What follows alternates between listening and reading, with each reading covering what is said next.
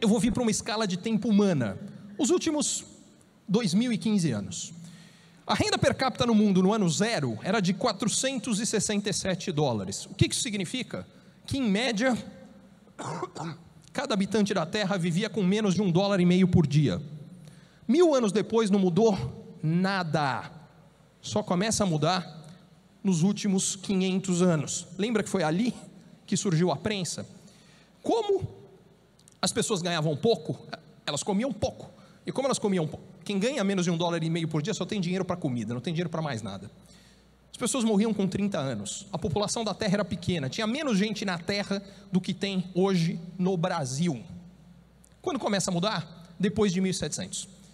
Por quê?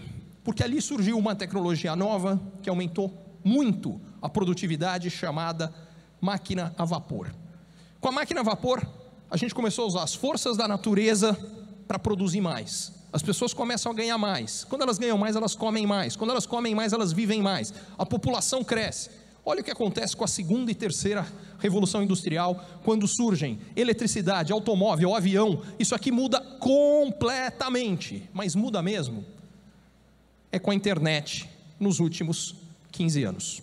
O que a gente teve nos últimos 15 anos é que a renda per capita no mundo cresceu mais do que nos dois mil anos anteriores. Deixa eu explicar o que isso quer dizer. Quer dizer o seguinte, gente: a gente está vivendo na época de mais oportunidade de geração de riqueza que a humanidade já viu disparado. Em 15 anos a gente gerou mais riqueza que nos dois mil anos anteriores. Significa o seguinte: nunca foi tão fácil gerar riqueza.